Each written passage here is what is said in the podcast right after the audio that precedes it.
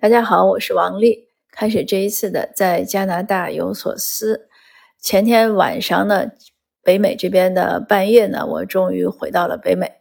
一回来呢，就感觉到资讯如潮水般涌来，因为可以收 Gmail 了，所以处理很多邮件。当然，这些邮件中呢，一部分是垃圾邮件，不过也有很多重要的信。其中呢，也有一个非常好的消息。就是我们在四月份发起的国会请愿一四三九五呢，正式收到了政府的回复。当然，政府呢，他一定要回复，因为他按照国会请愿的流程呢，他政府要要在你请愿结束后多少天之内给你一个正式的答复。他那个答复呢，写的也是写要写是哪几个部门的一个一个决定吧，一个回复。那个回复呢，就贴在了我们请愿的原文的。下面就在那个网站上是公开的，当然，他这个回复呢写的是非常严谨的，也是官样文章。不过其中有一个亮点，在说这个亮点之前呢，我先回顾一下我们这个请愿，因为时间比较长了，有一些加拿大或者北美的听友呢可能比较重视，呃，国内的听友可能比较陌生。那这个请愿呢是针对政府展开的一一个叫外国干涉。呃，外国影响透明登记的提案做的，他这个提案呢，这个提案当然也有些历史了，是从哪一年开始啊？怎么样？这个就不讲了。关键是他这个提案呢，呃，它的标号是 S 二三七。他这个提案里面呢，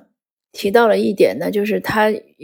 要针对某几个国家对加拿大的干涉要登记。那这个呢，我们认为呢，这是违背加拿大宪法的。因为加拿大宪法中呢，当然加拿大宪法呢是很庞杂，包括很多很多内容，而且它是有英国的宪法的继承之后，又有加拿大本国的修正，所以它内容很多，而且还有一些呢就是约定俗成的内容，他也认为属于宪法，但是又没有在宪法里面写。但不管怎么说吧，加拿大宪法有一个很别致的部分，就是它有一部分叫做呃，我们叫人权宪章。它这个里面呢有一条，就是保证加拿大人的平等，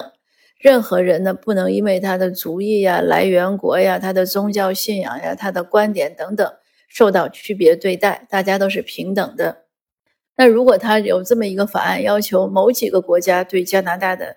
呃干涉要登记，后果是什么呢？呃，特鲁多已经讲过了，说呃什么某就我。不说具体的国家了吧，但是大家也都知道，说某国政府呢总要干涉加拿大，那相对呢，某国的侨民呢就很容易站在被干涉的前线。那如果他这样的一个逻辑形成以后呢，就会造成那某几个国家的移民呢会被区别对待。这样的事情呢，在加拿大历史上发生了不止一次。以前我写文章或者大家看历史都知道，比如说二战的时候。加拿大政府因为要怀疑日裔的移民呢会帮助日本军国主义，所以呢就把日裔移民呢从 B.C 省全部迁走。因为 B.C 省呢就是我所在的这个省呢，正好是加拿大最西岸，那它是最接近，就跨过太平洋就是亚洲，就是日本，所以它是最接近的地方。虽然跨很远，那这次我从。呃，旧金山飞到上海呢，飞了十四个小时，就是横跨太平洋，这个距离很远。但是加拿大和美国政府当时在二战的时候呢，都认为日裔的移民呢是个威胁，所以美国有一个处理，加拿大也有个处理。加拿大的处理呢，就是把日裔移民呢要求他们强制他们离开 B.C 省，如果他们可以到东部去到安省，那他们可以随意选择居住点和职业。但是如果他们不肯走那么远，他们最远最就是最差也要到阿尔伯塔，因为他觉得这样跨过落基山脉会安全一点。那在阿尔伯塔呢，他们是被关集中营，所以这是加拿大的黑历史。黑历史呢不止这一段，加拿大也关过乌克兰裔，因为当时一战的时候乌克兰属于奥匈帝国，呃，也关过德裔，也有意大利裔，总之都有很多区别对待。那这样呢，我们就很担心，如果这个透明登记法案呢，又要再次的针对某几个国家，那是不是会又有一个区别对待呢？因此呢，我们很多人呢，不只是华人，也有其他族裔的人，就是大家都不愿意这个人权宪章受到侵害，不愿意有一些居民呢，因为自己的来源国而受到莫须有的一种怀疑。所以我们就呃草拟了拟定了这个一四三九五的请愿。当然最后是由我提交的，因为它只能有一个个人提交。那提交之后呢，呃，就是回到这个先说这个结果吧。这个结果为什么还算不错呢？因为我们提交的诉求呢有几点，但其中最重要的一点呢，就是说如果你一定要通过一个法案。那这个法案呢？这个登记法呢，应该同等对待所有的国家，就就是对所有的国家一视同仁。那今天政就是二十三号收到这个政府的回复呢，它的官样文章中呢就有这句话，是一个亮点，基本上是一样的，就是和我们的原文的行文是一样的。他说注册呢就会针对所有的国家，所有的国家一视同仁。所以这是我们非常大的一个成功，也很开心。当然，我们的请愿还本来请愿是包括几部分，就是说，第一呢，最好不要再通过新的法案，因为法案太多呢就太啰嗦了。那当然还有说，如果通过法案呢，就是刚才讲的这个要针对所有的国家。那还有呢，就是什么样的行为要有个限限定。呃，但是政府呢，呃，显然他是想通过这个法案。嗯，而且他也没有说他要要投要登记什么行为，没有具体的。但是呢，这个最重要的一点呢，政府给予了回应，所以就给予了保障。这是我第一次提交在加拿大提交国会请愿，呃，能有这样的一个结果呢，我自己本人是很开心的。那我们所有这些参与者、支持者当然都很开心，因为这是大家的共同努力的一个结果。那这一次呢，我觉得除了这个结果的不，就是获得一个良好的结果呢，同时呢，还是一次非常好的公民的实社会实践的体验。因为华人社区呢，确实是对这个国会请愿呢，相对来说是比较陌生的。我自己呢，签过其他人的请愿，签签过不止一份，所以我自己觉得这个国会请愿不是个事儿。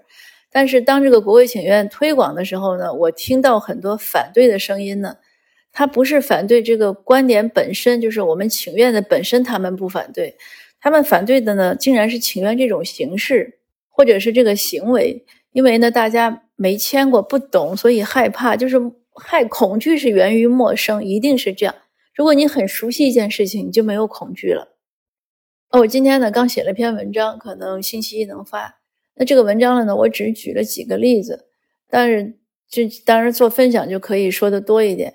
比如说，有的人呢，典型的就讲，他说你，他可能也是为了我好，他说你不要做这样的，就是好像锋芒毕露的事情。政府要推个法令，你就让他推，他执行不好，我们可以抗议。你为什么要去反对他呢？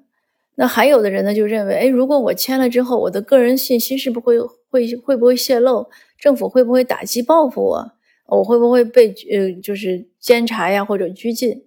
那还有的人呢，就认为说。那政府这明明就是要就是管理加拿大国家安全，就相当于比如说抓间谍吧，当然没有严重到间谍这个程度，但是我用这样一个比喻，那他要管这些人，你为什么要替这些人说话？那还有人呢，就认为就是说，呃，我们华人呢本来就是少数族裔，那这个国际关系又不好，在这样的风头浪尖上，我们就应该沉默，我们应该当顺民，不要让社会注意到我们。那你们跳出来要说这样反对的话，这不是要让社会注意我们，会引起更多的仇恨。呃，当然还有人呢，就更可就就比较可笑的是认为说，哎，他这个人英文不好，他是不是会拿中文提请愿呀？那中文提的请愿可没人看啊，就等等。那这个说这个中文请愿这个人就是完全没有看过请愿，因为加拿大的国会请愿只可能用英语和法语提交，不可能用其他任何语言，因为加拿大呢。是有法定语言的，这个是它的宪法规定的，但是美国反而没有。当然这是题外话。那我就说一下前面这些观点，为什么呢？这些观点就是这些误解呢，完全是出于对加拿大社会和政治体系和对政府运作的不了解。我今年学这个加拿大政治政治课的时候呢，第一课老师就讲说，加拿大呢是代议民主制，那这个。民主制想运作的好呢，一定要民众积极发声。发声的渠道呢，就包括比如说，呃，和平示威，呃，提交请愿，呃，还有什么什么，就很多。就是这个事儿在加拿大的，我们就说它的学校教育或者他的土生的人群中呢，因为他从小上上学受这些教育，在他们看来是非常普通的一个事情，是非常平常的一个事情。不需要大惊小怪，更不必恐感到害怕恐惧，因为加拿大呢，它一定是一个免于恐惧的国家。那这个呢，如果你对这个点没有信心，你为什么要移民来呢？对吧？就是你了解他，他问你政府当时其实政府也在网上公开的发布了调查，这也是我们要提交这个请愿的另一个原因，因为因为政府的调查呢是英文的，而且那个语言呢其实相相对来说是比较晦涩难懂的，因为它官样文章，而且它时间很短，到五月好像我印象中五月份还是什么就结束了。所以我们呢就发一个中就一个请愿，当然也是英文的，但是我们会用中文做很多解释。那这样呢，就是能在社区中更更多的推广，帮政府收集信息。政府他一定是希望多听信息，他要避免误区，他要弥补一些不足，这样出来的法律呢，可能才会更公允。所以你看，这个结果就有了。我们提出了自己的要求，那政府也听到了，他就修改了他的一些想法。所以就有了这个回复，这是个非常好的例证。那至于说信息透露，就是个人信息，那是更不会被透露的，因为加拿大它的不同的政，就是它政府部门之间，它很多信息都不会共享的，它是有严格的规定，它有隐私法。它如果要用你的信息，它就会在让你签名的时候就会告诉你你的信息会公布哪些，但是它只是属于它现在你签名，你填邮箱，它只是为了联络你。你填你的名字，填你在哪个省，它只是为了统计，它没有其他的信息要求你去填。那这个呢，就是更不，所以不存在大家看不存在打击报复，而且就另外一点呢，也另外一点就是有人就说，哎，他要管理那些就是所谓的不好的分子吧，那些人，呃，你为什么要替他们说话？我说我不是替他们说话，我是替我自己说话，因为。他的这个对这些所谓不良分子的界定是有问题的，一旦这个界定形成了，那我们所有的人无辜的人都很容易被包括进去。那到那个时候你再去抗议，那不是很费劲吗？那你为什么不在他在制定形成的过程中，你跟他给他意见，让他走上一条正确的道路呢？就好像这个房子盖的时候，你发现地基就不对了，什么梁就不正了，那你就应该去修正它。你不能说，哎，等你盖好了，这房子不好，我们再拆了重建。那你拆的过程是很麻烦的，而且有可能就拆不了，或者可能花一代人的时间才能拆它。像我们排华法案，今年正好是一百年，一百年前的排华法案花了一代人的时间才被废除，那牺牲是相当大的。因此，这个请愿呢，就是我觉得收获呢是双重的，我们达到了目的，而且呢也给大家一个很好的示范。希望以后呢，特别是在加拿大的听友呢。积极关心时政，我们不能说政府你爱咋地就咋地，那样的政府很容易像一匹脱缰的野马，因为他需要你管他，那你非不管他，那他可不就他就爱咋地咋地了吗？那还有呢，我们遇到自己不喜欢的事情呢，不喜欢的问题呢和决定就要发生，发生呢很安全，特别是用适宜的发生就更安全和有效了，不发生才不安全。这一点呢，我在我相关的分享和文章中呢，总是在反复强调，我们真的有的时候表现的太软弱了。就像如果这一次呢，如果我们没有拿到这个结果，就政府如果说不不同意对所有的国家平等，而只是要针对个别国家，那以后我们可能就有不好的时候了。有人说这是一种勇敢行为，我倒不觉得勇敢，我觉得这是一种基本的自尊自爱。从我自己来说，我为什么要参与这样的活动？我就是觉得我不喜欢被别人无辜的去怀疑。我认为我自己行得正，对吧？做的做得好，那你为什么要怀疑我？因为我的主意或者因为什么，你就要对我多一层审查吗？就像我前几天有一篇文章中也提到过，呃，美国呢有一些是那个州，德州吧，它还是应该是德州，它是不是提出来要禁止？什么非华呃禁止呃华裔去买房嘛？就非非移就是非叫什么绿卡或者是公民的身份禁止华人去买房，就相当于禁止中国游客去买房吧？这样讲，那有的人呢就觉得这个事儿很合理。那有的反对者呢，他的理论也很正确。他说，如果你你这样禁止呢，你就要禁止所有的游客买房，你不能只禁止华裔游客买房。那如果这样的话，那所有的德州的华裔去买房的时候，可能都需要携带自己的身份证明，你需要证明你不是游客，那这就是一种区别对待。所以呢，我们有的时候看这种系统性歧视呢，也是很容易鉴定的，就是他是不是对所有的族裔都一视同仁，而是只是给某个族裔或者某几个族裔设定了个框框。但他如果只是针对个别的族裔去设定这样的框框的时候，不管他的理由多么冠冕堂皇，那都是不对的。比如说，就前几天我们这边温哥华的兰加尔兰加里的 college 的那个学校呢，呃，教中文的老师就提出抗议，我们也在帮他们在做这个抗议的事情，在转发他们的抗议信息，希望引起更多的力量的关注。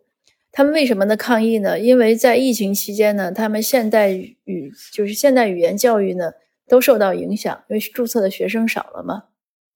但是呢，他们几门语言中呢，其他的语言呢，虽然注册学生少了，但是反而受到学院的更多的支持。可是中文呢，就被砍了很多课，被砍了大概十六十六节课，十六门课吧。而且有的老师就被裁掉了，有些课呢，永远不会被恢复了。这样就破坏了他一个系统的中文教育。那中华裔呢，在加拿大是第一大少数族裔。那在温哥华呢，更是占一个很大的比例，占百分之二十几，而且很多中国留学生呢，他过来是有这个选课需求的，所以这个就是个很典型的区别对待。那如果你砍呢，你都砍；如果你支持呢，你都支持。你不能只支持某些课而砍中文，这就是对中文的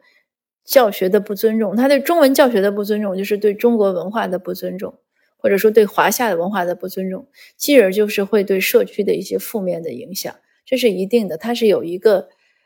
逻辑联系的。那这一次的请愿的取得了这个胜利和呃成果吧，我们说成果，我就希望能有更好的一个例子，将来给大家，让大家呢都敢于去对自己所遭受的或者见到的这样的不平等的一些事情或者一些倾向去 say no。只有这样呢，只有我们自己。变得更强大、更坚强，我们自己敢于去顶起一片天空，我们才能享有一个好的空间、一个生活的氛围。那我再次呢，衷心的感谢所有支持我的人，所有的参与者，无论你在哪里，非常感谢。呃，这里这个是一个大家集体的胜利，这个成果呢，属于我们的华裔社区，属于我们的少数族裔社区。那今天的分享呢，就到这儿，谢谢您的收听，我们下次见。